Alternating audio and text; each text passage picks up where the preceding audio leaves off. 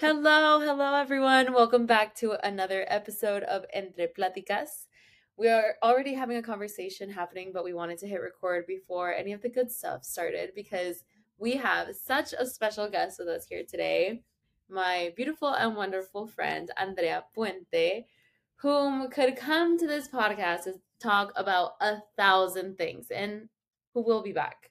But today we had to, sp- to pick one specific topic, and we're going to be talking a little bit about goal setting, about something that Andrea um, discusses as like the 1% rule, discipline, motivation, and all that good stuff. Because Andrea is one of the most driven, most successful friends that I have, just in terms of her own personal definition of success and goals in her life. And I admire her so much.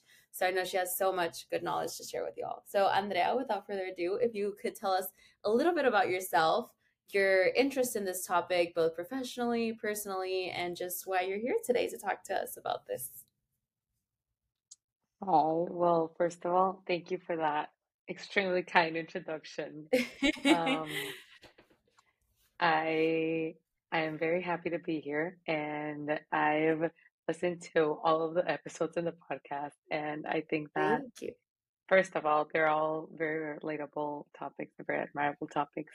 Um, but I think that what you guys are doing is just um, talking about things that a lot of people don't always um, know, kind of like disregard maybe, or just don't shine a light in. And so I love being able to like listen to a podcast and kind of like get what I need in that day. And it's always like when someone's meant to find your podcast, they will. So, um, yeah, my name is Andrea. I was born and raised in Monterrey, Mexico, and I actually met Maria in college when I moved to Austin to pursue my degree in in architecture here um, at UT, and I graduated this past May, and I've been working here in Austin ever since.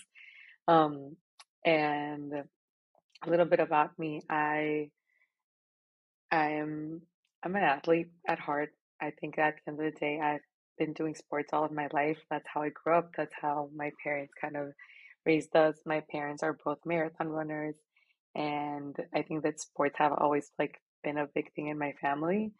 And one of the things that I think that, um, or the reasons why I wanted to talk about like discipline and like being 1% better is because a lot of people always be like, oh, you're crazy for running 26 miles without stopping, which is crazy. But I think that, I think that you don't wake up one day and decide to do it. There's a lot of consistency behind that and a lot of practice. And at the end of the day, I just call it practice because like practice kind of like feels like weightless. It's it seems like something like oh Without you're just pressure. practicing hmm without pressure. So um yeah, it's a little bit of I'm excited for this conversation and I think that a lot of people will often be harsh on themselves when they don't get everything done perfectly. And so the 1% is it's not about perfection. It's about trying to be as consistent as you can, as often as you can, and like just showing up um, for yourself at the end of the day. Because if you don't do it for yourself, no one else will. So, Yes, I love that concept. And um, first, while we dive in into the topic, I would like our listeners to know what is the 1% rule? Like, what does it consist of, and how does it appear in your life? Okay, so for me, the 1% rule, or in general, I think the 1% rule is it's about habits. So, habits are very easy to overlook. Um, they're both good and bad on any given day. And for example, the difference between studying Spanish for one hour tonight and not studying at all seems like nothing because you still wouldn't learn the language, or eating a burger versus eating a salad tonight wouldn't make a difference because your body would look the same. Um, but when you compound these habits over a longer period of time, like let's say like two or five or 10 years, you would see like the full impact of these choices. Um, and it would either be a really good, like it, you either become 1% better or 1% worse every day, that will compound into like a really big result at the end of the day. So 1% rule is just like every day, it doesn't have to be something huge. You don't need to get everything done. You need to check out all the boxes in your to do list. But it's just trying to show up for yourself and keep the promises that you made to yourself. So let's say you, it can be something very small. You can start with like, if you are someone that doesn't make their bed in the morning, let's say you say, I'm going to make my bed every day this week.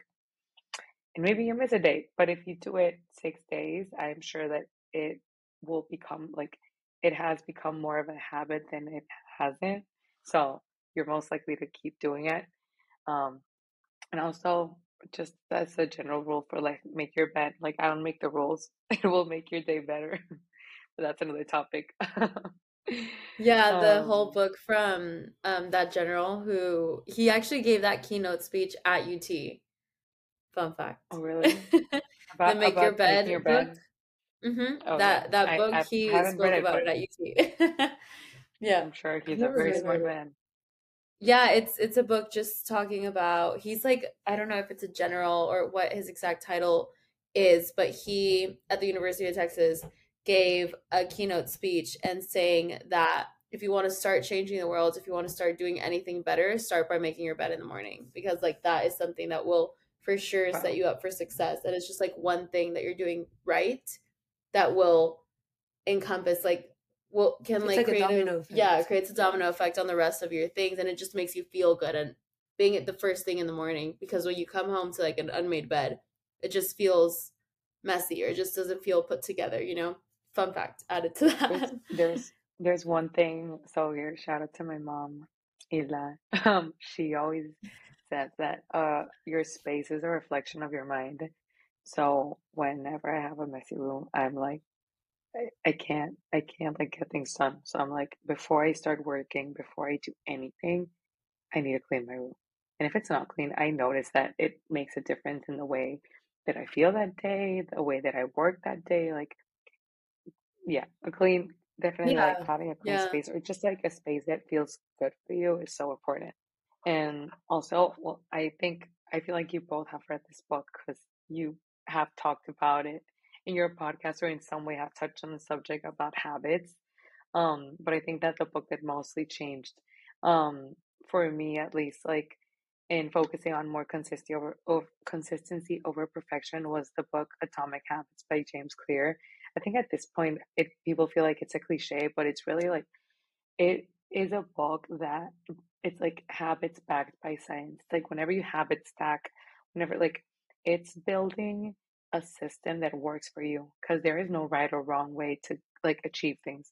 I think everyone has their own way of working and what mm-hmm. might look su- like success for me might be a failure to someone else like if I for me like work like working out in the mornings, I know that makes me feel really good.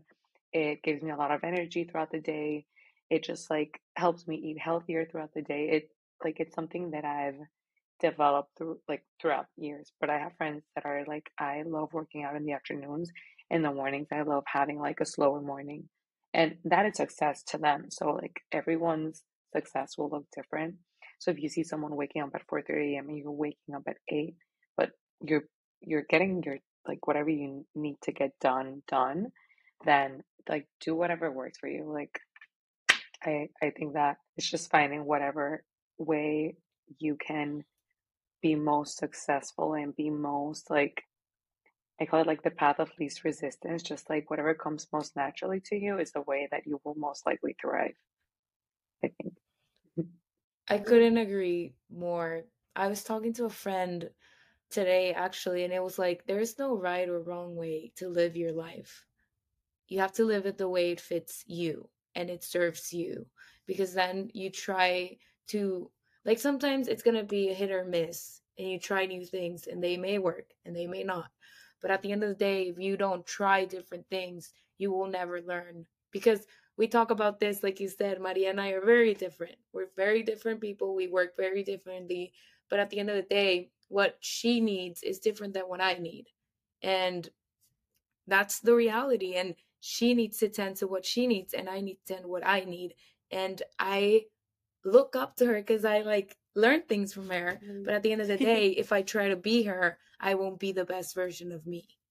And that's different. So you can appreciate another person and their habits, but learn to know which ones serve you and which ones won't. And with cliches, also, I feel like there is this like cliches on cliches. I I think of it like that. Mm-hmm. Like people run away from cliches because it's like, oh my god, everybody's talking about that. But at the end of the day, it's like they're useful. That that's why they're cliches at one point. The Like why. yeah, exactly. So it's kind of like give it a chance, and then if it's like too waddy waddy for you, don't do it. But like yeah, cliches, I feel like you always have to give them a chance because if they worked for somebody else, they might wo- work for you. So might as well try it. Yeah. And that book, Atomic Habits, is on like my list of top ones because I think there's like so many personal development books that are Mhm. just like people Right. talking about the same things over and over and as you said like this book is really backed by science it's uh, like i feel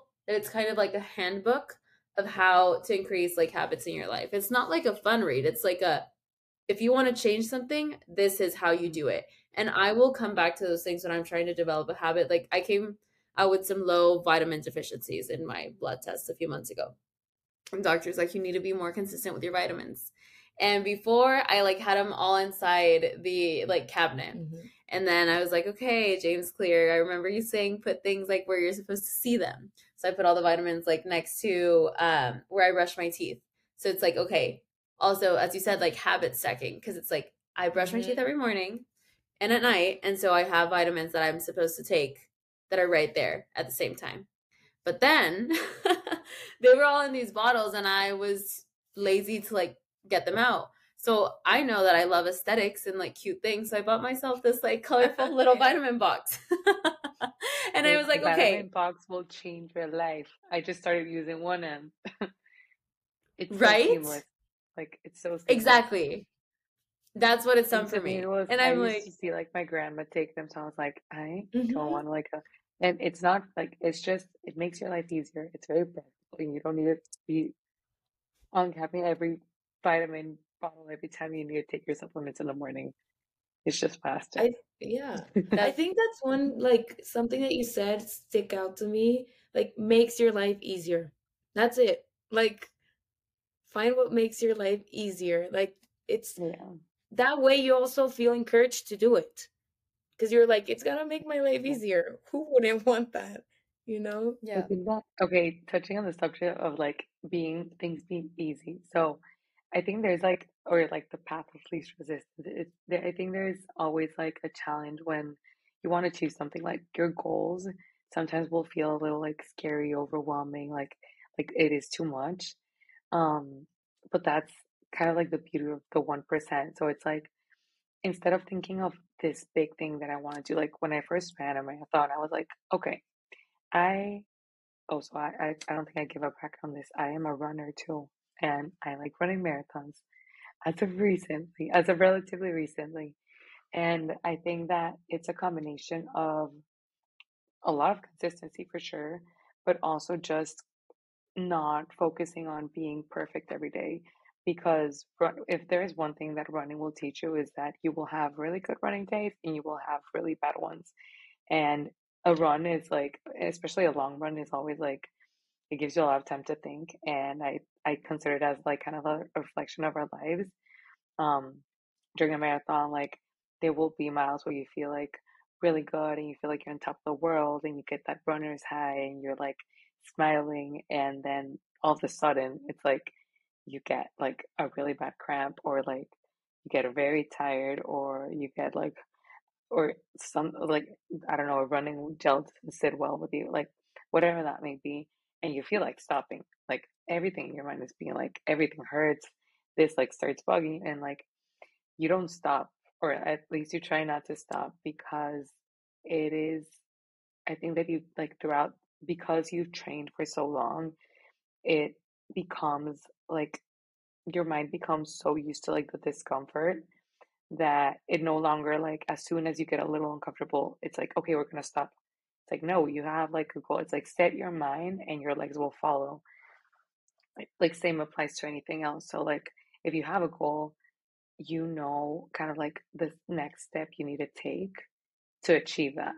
So start small. Like when I first thought about the idea of running a marathon, I was like, okay, I will be running three times a week and I will increase my long run mileage every week by three miles.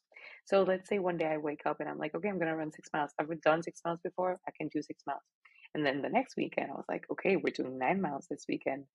And then the next one I was 12. And so like because it's like, okay, I've already ran six, so three more is not that much, or two more is not that much. And so like it wasn't like one day I woke up and I was like, let's run 26. No, it was a progressive overload, like same as the gym, same as when you're at work and you don't, if you need to use, I don't know, people here work in sales, Salesforce, HubSpot. Nobody was born knowing how to use those things, but it's all like, it's like if you use it every day and you learn a little bit every day, you will become great. You become a master at it. So I think that it's like focusing on like not the big picture, but more like what is the next step that I need to take in order to get there? And just like forget about the big picture because in the end, like especially uh, this like a marathon, I think is like a great metaphor for all of this because like once you a lot of people are like focused on the finish line and focused on their time, and then it like it's in like three and a half hours you're done, and all of that training and all those hours and all of that it's over. And you look back and you realize like it wasn't really about like the the race is amazing and it's a great like accomplishment but what you really keep? Is like the training the even like the crabs, the tears the recovery days fueling your body after the runs like trying to balance that with your work and your social life. It teaches you so much and i think the same goes to like anything that you anything big that you try to achieve. Um, and when i say big it's like everyone has their own definition of big or success.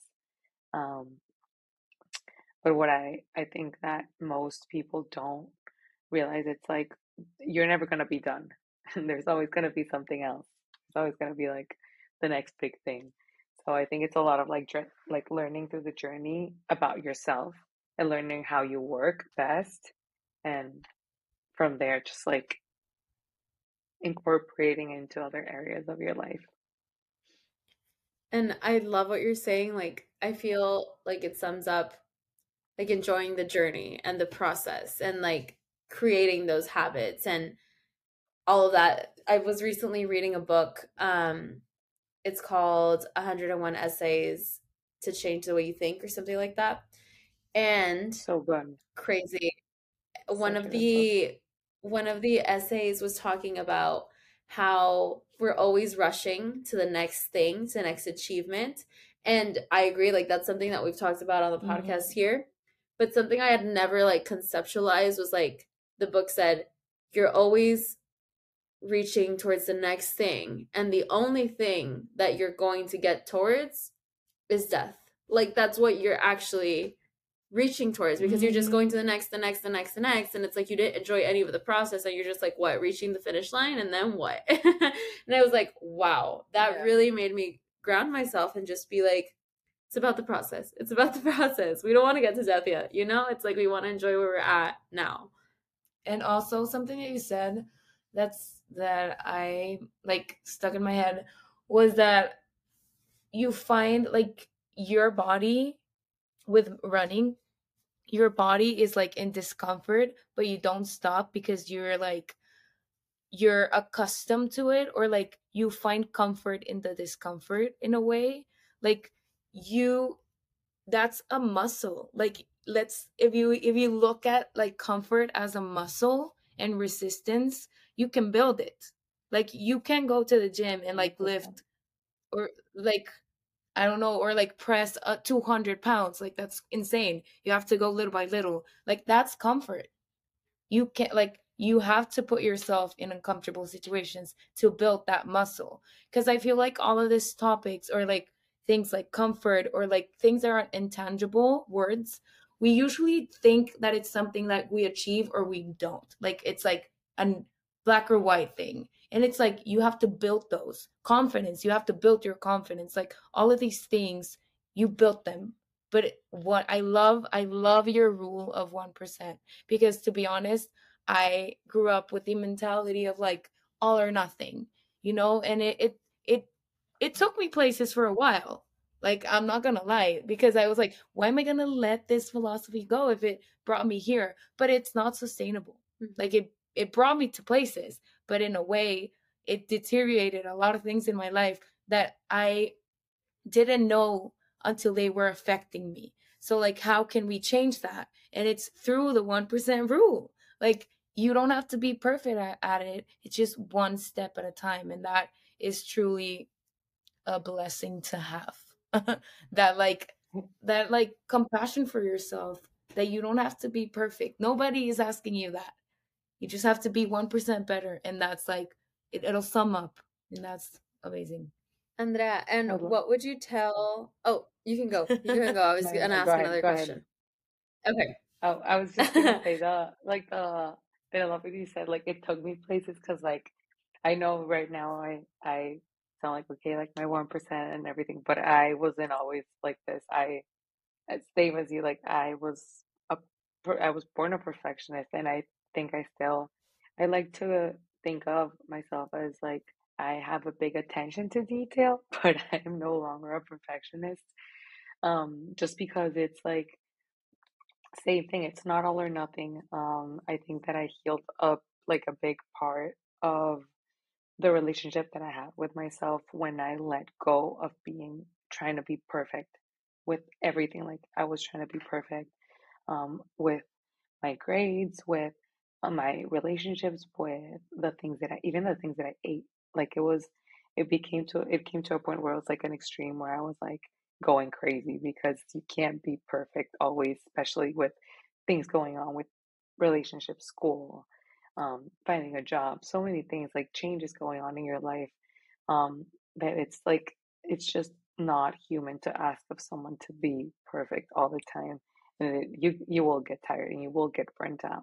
So I think that like, that's the thing with like trying to be a little better every day and noticing what habits. One thing I did with like the book of James Clear after I read it was like I wrote down a list of the habit of my current habits, like in general, like the most random habits that I could think of, but just like little things that I did. Uh, and I categorize them as like habits that I like and habits that I don't like. Because I would I would have said like good and bad, but I don't think there's good and bad habits. I think that depends on every person and what works for them. So I was like, okay, which habits that I do I like and which habits that I don't like. Like, and so after I did that list, I was like, okay, how like is there any of the habits that I don't like that I can change or that I can alter for me to like them? And so I became very aware of them. And I think that's like step one. Like to solve a problem, you just need to become aware of it. Um, and then after that, just like make the like little changes every day um, I used to be lazy for like meditation, and I would be like, oh, like I don't have time anymore. I would like rush out the door and go to class. And now it's like it's the same thing, like habit stacking. Like I wake up, I do my bed, I like I wash my teeth, I drink a glass of warm water, and then like I when I am done with that glass of water, I know that it's time to like I have my like little space that I always meditate in. It's like I it's just like naturally like when I finish that glass of water, I will sit down and meditate, like no matter what. Like um, unless it's like I really need to get out the door, which is usually not the case because I try to wake up like an hour earlier than what I whatever I need to do. Um, but yeah, I, I think it's like and same thing with meditation. I'm sure that both of you meditate because yeah. you're very self aware and yeah, I, I just I, I just know. um, tell me yeah. no, yeah, no, you uh, are. Again, like that's another thing that changed my life. Yeah. yeah. Yeah, like it's it's one thing that it, that's I think that's like the most one percent thing that I do every day because like there's days when I do the meditation I'm like hey like honestly I felt good I feel okay right now like but then you see it like throughout even like a week like my anxiety levels are lower like I start like attracting just like a lot of good people in my life. I start attracting all these good opportunities because I'm vibrating at a higher frequency.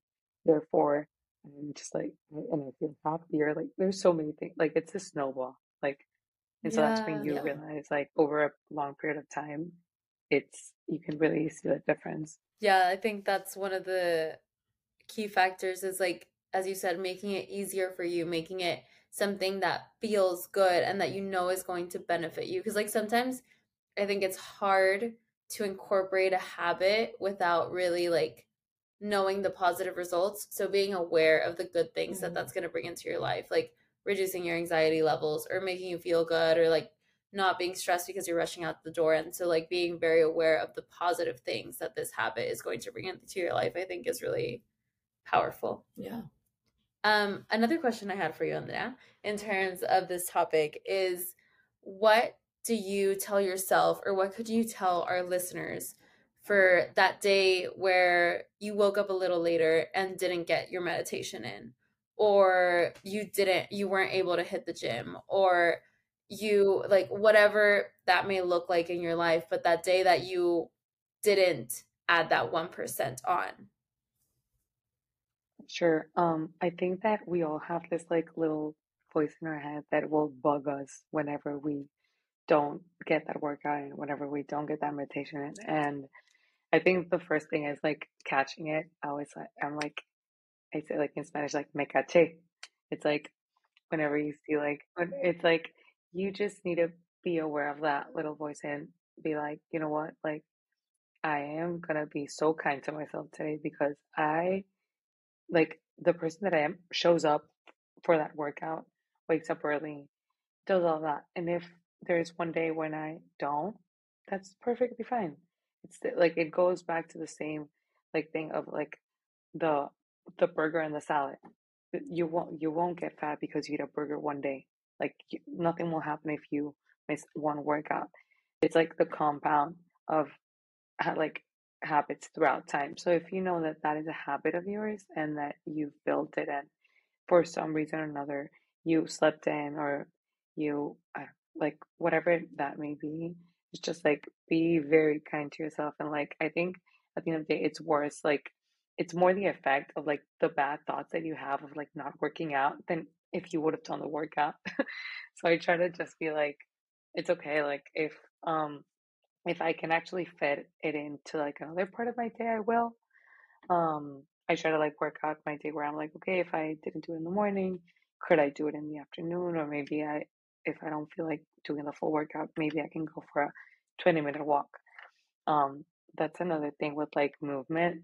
I think that if like everyone should just be moving. That's like movement is medicine. Like I know it's been used so much, but it's like I like time like time and time like again and again I just prove that whenever I'm like I feel overwhelmed or I feel anxious or I'm feeling just off for like some reason or I just need like a little bit of mental clarity, just being outside, even if it's like for a walk, will literally change my like the whole trajectory of like what I was thinking, how I was feeling.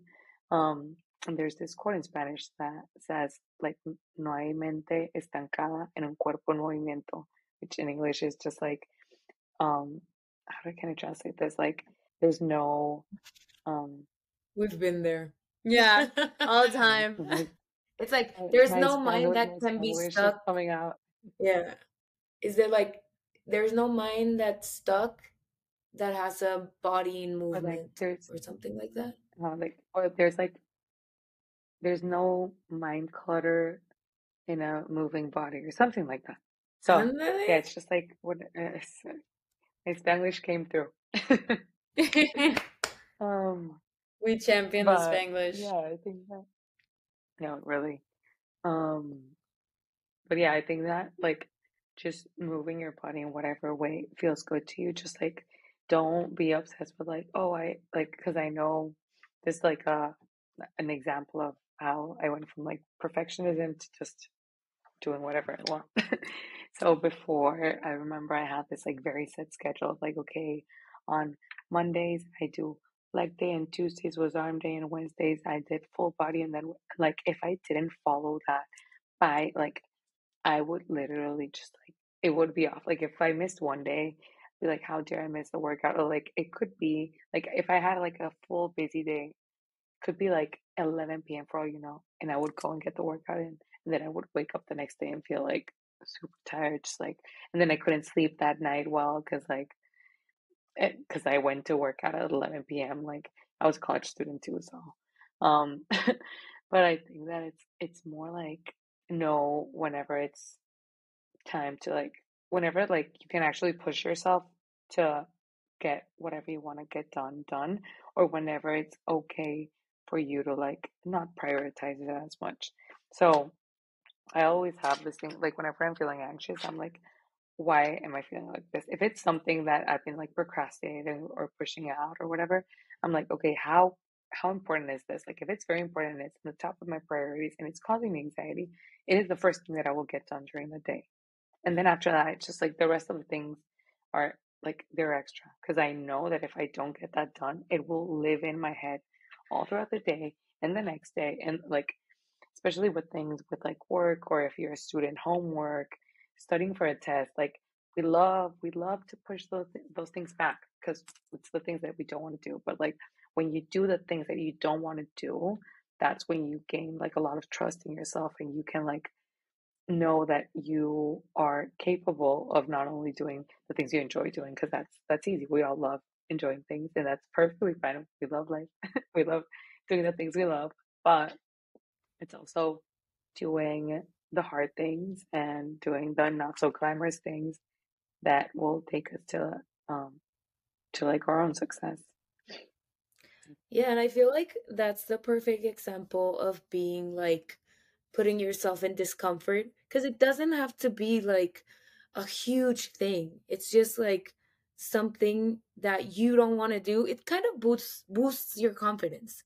Like example like i was dreading doing my taxes okay dreading them i didn't even know how to do them so like i was like pushing it back pushing it back and then i did them and it was so easy like once I read how to do them, like I did them in the system, like you know, and I was like, I did my taxes. Yeah, send it in. exactly. Like I took, I used, I used TurboTax once, like, and then I used uh, TaxSlayer, which was also really good and super easy. But yeah, like all of those things are there to help you, and it makes it so easy. And when you finish a task that you didn't want to do, it's like I'm so powerful for doing that. And mm-hmm. you move on with your day. But then it's like, I feel like it's this like gray cloud that follows you around all day. And you can even do anything else because you're just like thinking of that. And it's so horrible. It's like the worst feeling. I hate it. Um, but also something that you said about um uh you said something I'm like uh trying to think i think you you have to speak on this okay. because, um, it'll come to my mind. Okay. Um i was also gonna say oh no i forgot. No i remembered. Um i've recently heard that procrastination obviously we know is like pushing things you don't want to do back but it's also not wanting to deal with unwanted and difficult emotions. Mm-hmm. So the emotions that are going to come up when you do something you're uncomfortable with, like mm-hmm. something you don't know how to do, like your taxes, or um, pushing off uh, responding to an a text or a conversation that you need to have because have because it's going to be uncomfortable and you don't want to deal with that right now. And I think it's important to note the difference between like rest and like giving yourself what you need because which is really important like mm-hmm. you said you sometimes it's just really not worth it to go get a workout in at 11 p.m maybe your body needs rest or you need to finish that task homework whatever before um you're getting your workout in versus like procrastination of just something that you don't want to do because yeah. of those uncomfortable emotions so i think that's something also cool and important to know and you reminded me when you said the workout at 11 I relate to you so much because I used to do that as well. And I was like, I this is gonna benefit me more than me going to sleep because like I'm sleeping. And then you're like, what? You're like it's not healthy. It's not a healthy lifestyle. And then at the end of the day, a it's mindset. also like, yeah, I compare it to being in a gym and like doing a push up. When when a coach tells you like, is it pinching? Like, is it like is it like discomfort like you can it you feel it in your body when it's kind of a discomfort that it's like i'm hurting myself or a discomfort of like your mind. Like, I can't do this. They're very different. So, like, when the light goes off for your body, you need to stop because it's like your body. It's you need to take care of it. But when you need like being aware of like if that light is going off in your mind, and that's when you can push yourself.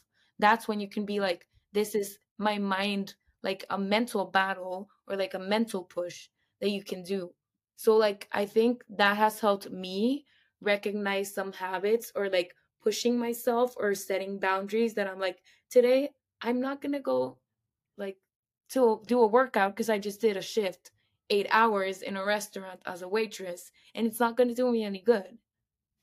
Like it's different than if I didn't do anything all day and I want to go to the gym and then it's eight and I'm like, yeah, I'm super rested and I can go to the gym. Like you need to be your own referee in that way. Mm-hmm. But I think mm-hmm. that has helped me be that referee for myself.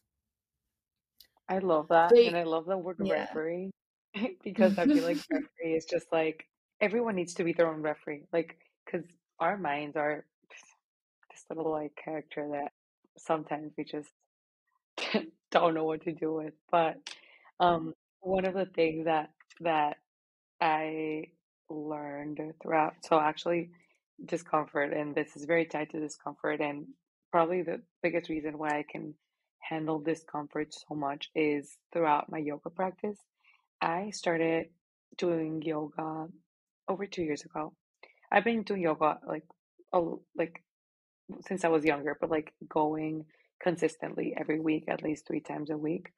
About two years ago, I discovered this studio here in Austin called YTX, which I absolutely love.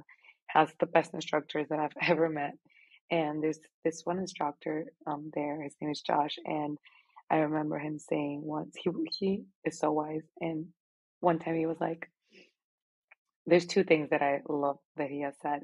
One is you can do yoga and be miserable, or, or you can just do yoga." And the second one was, he's like, "You're okay. You're okay. If you weren't okay, you would know you're okay because." It's hot yoga and it's very challenging, and it's a room that's heated to over 100 degrees and there comes points where you're like, am I gonna make it out of here? Like, feel like you're gonna faint, but like, I think it's like your body, it's more of your mind saying like, oh my God, I'm so hot. I'm so uncomfortable. I can't stop sweating. Like, it's burning. Like, cause they, they, they leave you to hold there and like the squat and you're like, like, get me out of here. But then it's like, you just like breathe through the discomfort. And even though it sounds very cliche, like just being able to like sit there and like just smile through the pain. Literally, it's like, okay, like you're okay. Because if you weren't okay, you like, you know when your body's not okay. Like if it goes through the shock, if it's about to faint, if it, you know. But if you can actually push through, like you're just being like, it, it's obviously it's obviously uncomfortable, but it's like something that you can work through. Um, same thing with like cold plunging. I don't know if you guys have done like the contrast therapy with like sonic cold plunge. So first time I ever cold plunge was here in this um it's this like wellness spa here in Austin. Um and one of my best friends, Kyle, he took me right before running the New York City Marathon. He's like, I need to take you to this place, like it's magical, whatever. And I remember the first time that I cold plunged, my body went into so much shock that I think I literally like shed tears. I was um and this is coming from someone that now can cold plunge for like nine minutes in a 40 degree ice cube. Like it, but before I was, I remember the first time I, I just like, I think I went in and I was there for like three seconds and I just like, I was like, what was that? I was like so, so uncomfortable. And I remember I took my sweet time to go back to that place because it made me so uncomfortable that I was like, I, I did not like the idea of me being uncomfortable and not being able to handle it because I was like, I'm supposed to be able to handle this at this point. And this was recently, this was November this past year. And now I love it and I can go back. But it's again, it's like it took me mm, like more than a couple of times to be able to hold like myself there and just like practice even like breathing, practice.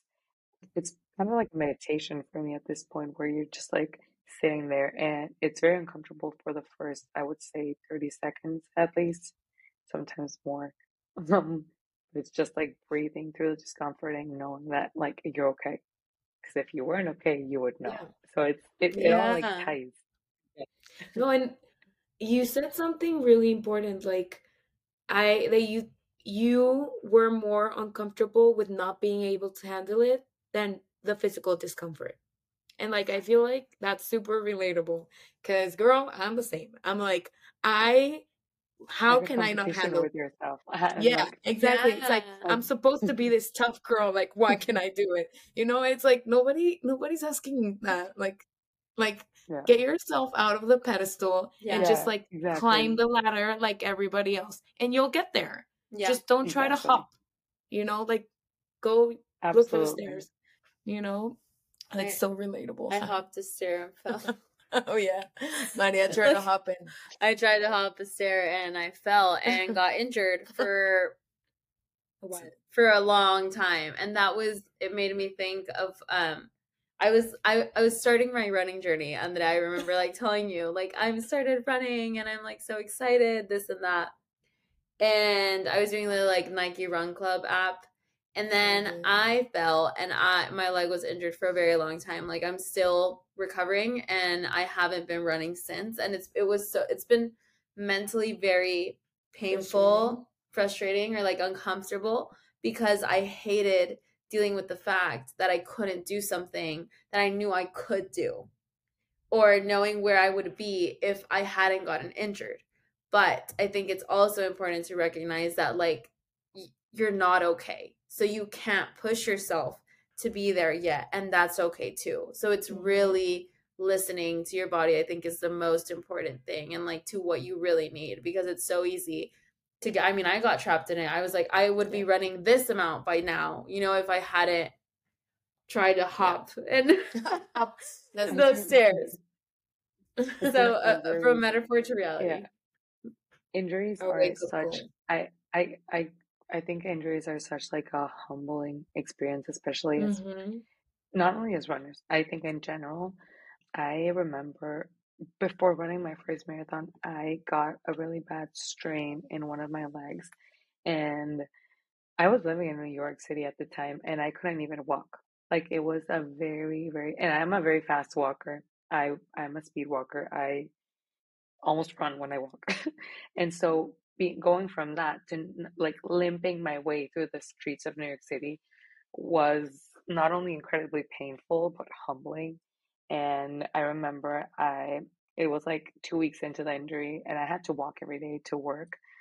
And I, I remember like getting to work and I would just be like in tears because it hurt so much and I couldn't work from home. So it was like a whole kind of like season where it just like went from like me running so many miles and like speed walking and moving to New York and being this Soho girl to like not being able to walk walk properly.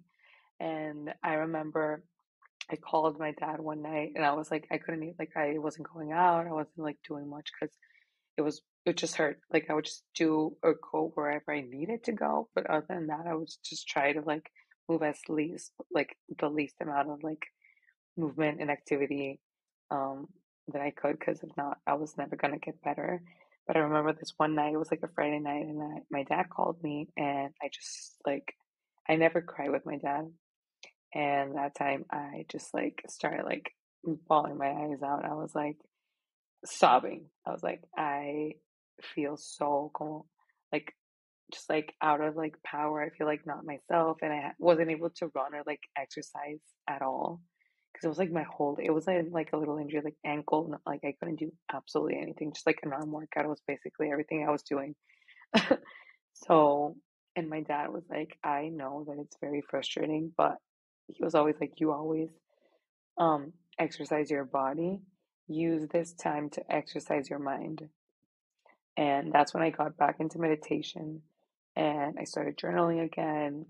And I took probably, it was like a month. It was a, an injury lasted like officially, I would say like seven weeks. And for me, not running seven weeks was probably one of the most painful things that I've done. Or not even like running, but just like running slash being able to work out or move my body mm-hmm.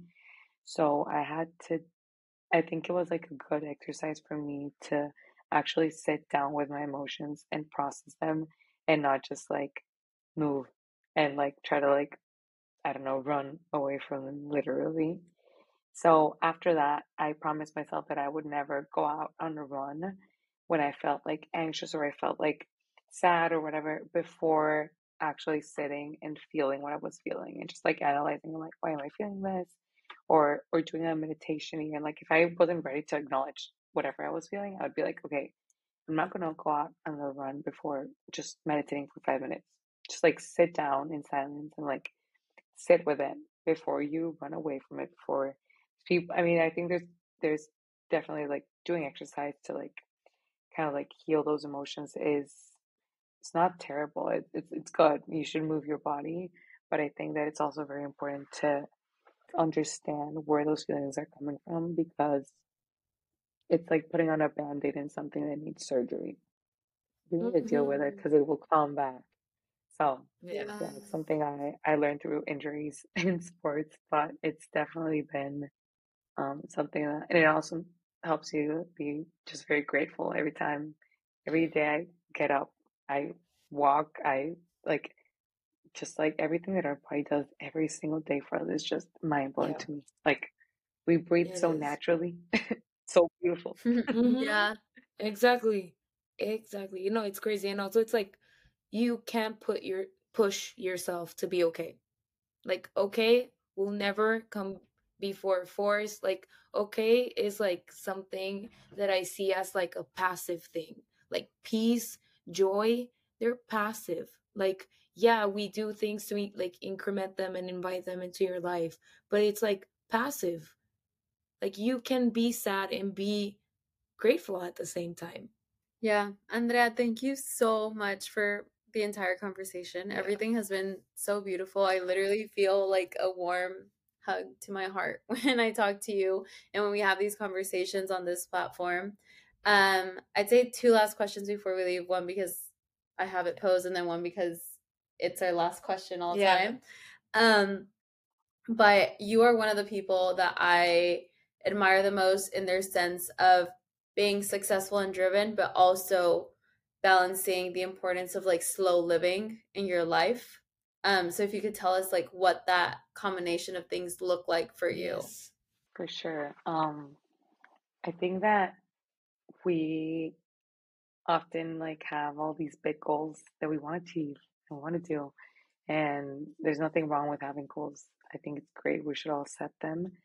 But I I think that I enjoy a lot like my day to day and I romanticize my life a lot. So I think that if there is one like whatever you like to do, like romanticize it. Like for me, like it's my cup of coffee in the morning. Like I make my own day. Like I feel like I I have fun with myself. Um I just like if whether that be like at work, like if it's something that I don't want to do, I see like a challenge as more of an opportunity to learn. Every day is not going to be like a movie and it's not going to be the best day ever, but like if you can find like little things to make your like your day to day just like the best day ever, um, I think that it really like it changes. It's not like what happens to you, but how you react to what happens to you. So like every day I wake up and like the first thing that I Oh, like I always say, it's like the universe like show me how good it can get, or like thank you for showing me how good it can get, because like this is gonna be the best day ever. Um, and it can be a small thing, like if you were walking in the street and somebody smiled at you, like it could be like as little as that. Um, I think that is very much like enjoying the little things every day and not getting caught up on like one thing. So like for me, like I feel like marathon training could be very overpowering in my life, um, if I allowed it to be. But I always make a deal with myself before I start training, and I'm like, I'm not gonna stop living my life. I'm gonna still make time for my friends. I'm gonna make time for the people that I love. I'm gonna make time to do the things that I love. And if the things that I love sometimes sometimes it can mean going on the Torm Shores and watching the sunset. Sometimes it can mean getting skinny marks with my friends at Friday, like on a rooftop. Like I think that both are just as like valid and just like part of a sustainable life. Um, so don't give up like the things that you love to do the most um, completely. Like you obviously have to sacrifice things um, sometimes, but I think there's always like time for what you love to do. So make sure to make time for that. I love that. I love that you say like you make your day in the morning. And I'm going to start doing that. I feel like it is you, you said so many helpful things today. Like you for me, like for my listeners and for our listeners oh. and for me, like something that stuck out to me and I want to like reiterate it is the list about your habits because I have a very hard time getting my habits in order. so the list that it's like it's not good or bad, it's like I like or I don't like. And if I don't like it, what can I do to like it? Like that's simple. That that seems so simple to me in a way. It, it's gonna be challenging in a way to implement them, but like the first step seems something so approachable that it doesn't give me anxiety to do which I thank you for that it's, it's because I'm gonna do you, it. You, you catch yourself. Yeah. Yeah. yeah. So I'm so grateful like, for that. I, do, like, gonna... I didn't even know I did this. yeah. Yeah. I'm gonna let you know what what I do. It's funny because as we're talking about like habits, it's like something that could seem easier for someone else can be like more difficult mm-hmm. for someone else. Like you talking about romanticizing your life and your mornings. Like I have my mornings too. Like I make my little fun drink, whether it's a tea, a coffee, a matcha, or something, and I like have my meditation and these little routine and I love romanticizing my life. Like that's something huge for me in my day to day. But I am so bad at what you talked about of like before working out like trying to deal with like my emotions or like I have different ways that I um I guess compartmentalize or like release that tension from like whatever emotions or stuff but sometimes i procrastinate them like i know that journaling is very helpful and sometimes i'll push it off you know so it's like trying to incorporate habit stack that into the other things that i also do in my like morning uh, in com- in combination with what i mm-hmm. have so that was something that stuck out to me a lot too with many other things that you said but very helpful it goes back to always. the same thing maria I'm not like the perfect humanizer. Like I also procrastinate my meditation, my journaling. I I also do it. So it's it's more just like know that you're the person that doesn't like push back the feelings, but once in a while you will, and it's okay. Mm-hmm. And yeah, be kind to yourself. Yeah, and you'll go back and being aware. like you said, just being aware and like knowing why or what is happening, and like just being more intentional about it. Yeah and self compassion. Self compassion yeah. is big. We'll see. So before we leave, um, this is a question that we ask all of our guests, and the question is, what would you say to your past self five years ago? I love that question. Um, I I would say let go.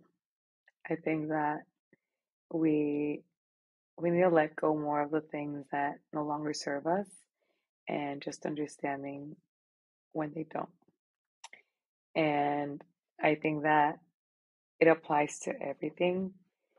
Um, could be like let go of like of thoughts you have about yourself, about other people, about um, even like expect like self perception. Um, the only thing that makes your self perception true is what you think, what you think is true about it. So, if I, for example, I wake up and I would say like, "Oh, I don't run. I, I can't run more than a mile. I can't do this." Well, you won't you like you're literally convincing yourself that you can't. So, if you want like, you need to let go of like those negative thoughts and be like, I I am a runner. I am a rock star. I'm a track star. or like um so like I think that I think that is very simple. Um but I think that one of the things that I've been working on a lot, at least for the last I don't know five years, but I think for the last three years is learning how to let go in a very like graceful way and just like understanding that everything that is in your life um, is there for a reason. Everything that is not is also for a reason. So, um, yeah, I think that I think it. I, I don't know if it ties a lot to the one percent, but I think that even letting go is like a process. Um, letting go of habits, of bad habits, of of people, of whatever that may be like for you, perfection. It's it's a whole process of of a bad relationship with whatever it could be even like bad relationship with food. Um, I think that's a topic that's very like under discussed in like the women, especially with women, and like I think that a lot of women go through that. Um, but yeah, I think that it's it's like one percent. Like if you let go a little bit of like those bad thoughts, bad habits that you have tied to those like perceptions of yourself or maybe thoughts that you carry around every day like if they're not serving you let them go and you'll see you, you started to live like more lightly more just happier just like in peace Yeah. Yeah. Ah, I'm so excited. breaths. to- it's I'm like, like, a I, I I, want I to. I want to hear more. be here for like two hours I know I'm no, same. you guys when you go have a little Yes, coffee please. Same. I'm gonna like I'm thinking of everything that I'm gonna meditate tonight. I'm gonna probably journal right now before I go to bed because I Oh like yeah. have all these ideas in my head No, and I love it. I'm I'm so so like I I don't want to end this episode without telling you like I am I feel like the universe sent you to me like Maria because this these are a lot of oh things my that I needed to hear right now personally and they've helped so much like I'm ready to go get to go make my list to get my shit in order. no, but I'm so grateful for you to be here. Like I'm so excited for people to listen to this conversation. I I'm ecstatic about it. Oh and my god. something we always say here is like we talk about all these topics because we think they're important in our lives, not because we're perfect at them. Uh-huh. Because we're not.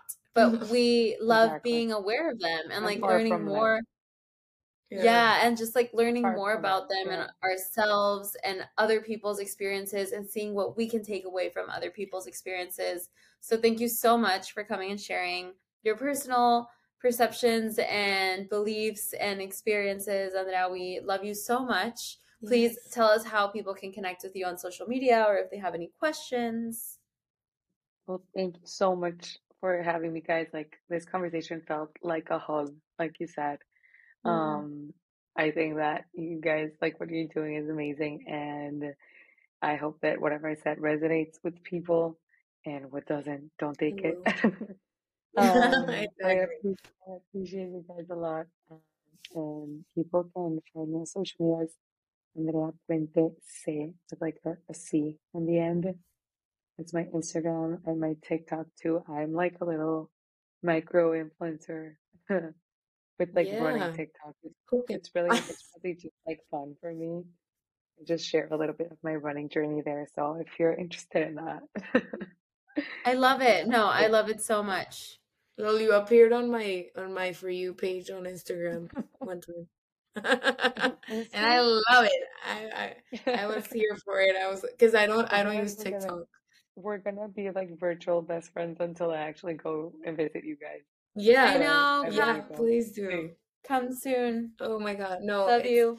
it's been a blessing having you here, and to everyone who's listening, I am so grateful for you as well. I hope this conversation leaves you as well with so much motivation to make any change you want to do into your life, or just a nudge of wisdom to carry on your day or romanticize your life or make whatever you want to do mm-hmm. with your life. And we are so grateful for you. We're grateful for Andrea to be here. Thank you, everyone. And I hope you enjoyed this episode. And I hope you come back next week to listen to a new one. Thank you. Besos. Bye. Thank you.